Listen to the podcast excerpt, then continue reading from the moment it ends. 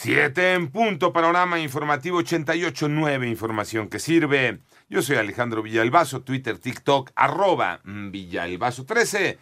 Es martes 23 de mayo. Esta mañana, Pepe Toño Morales. ¿Cómo estás, Pepe Toño? Bien, gracias, Alex. Fíjense que anoche una joven de 17 años perdió la vida debido a la explosión de un petardo a las afueras del Colegio de Bachilleres Plantel 2, que se ubica en la alcaldía Gustavo Amadero, aquí en la Ciudad de México. En tanto, durante un cateo en un inmueble del municipio de Tultitlán, en el Estado de México, se aseguraron cerca de 300 mil litros de hidrocarburo, hidrocarburo robado.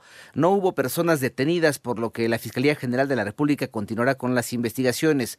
Por otro lado, la Suprema Corte de Justicia de la Nación determinó la invalidez total del decreto del presidente Andrés Manuel López Obrador, el cual declaró todas las obras y proyectos prioritarios como de seguridad nacional. Y en la Ciudad de México fue detenido el sujeto que escaló las vallas que protegen al nuevo agüehuete plantado hace unos días en Avenida Paseo de la Reforma, quien arrojó cemento para dañar el sistema de riego de la glorieta. Parece que en el Estado de México nadie escapa del cobro de piso por parte del crimen organizado. María Inés Camacho.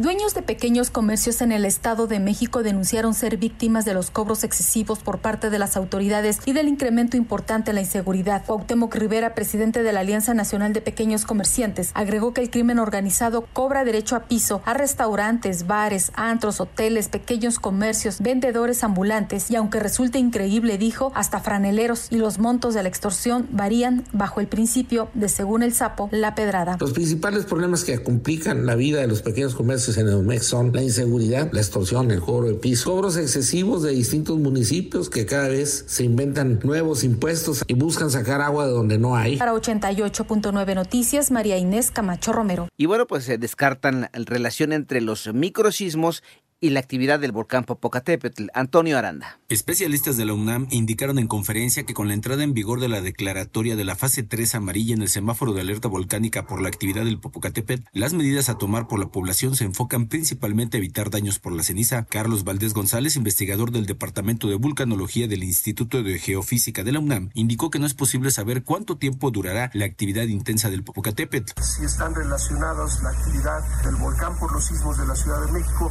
y la respuesta es no. Las recomendaciones y la caída de ceniza es importante, cubrebocas para evitar que lo ingeramos y cerrar puertas y ventanas. La ceniza no es tóxica.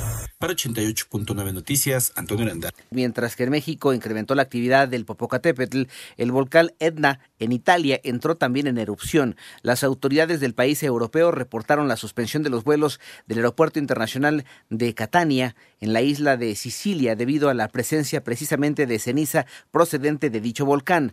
Por otro lado, la respuesta a, un a una creciente crisis económica y a una inflación interanual que alcanza el 108%, Argentina puso en circulación un nuevo billete de dos mil pesos. Este billete se convierte en el de mayor denominación en el sistema financiero de aquel país. En tanto, el gobierno de Rusia reconoció que está combatiendo a un grupo de saboteadores que llegaron a su territorio desde Ucrania. Esto horas después de que Kiev informó sobre un bombardeo nocturno ruso que dejó eh, brevemente sin energía a la central nuclear de Zaporizhia.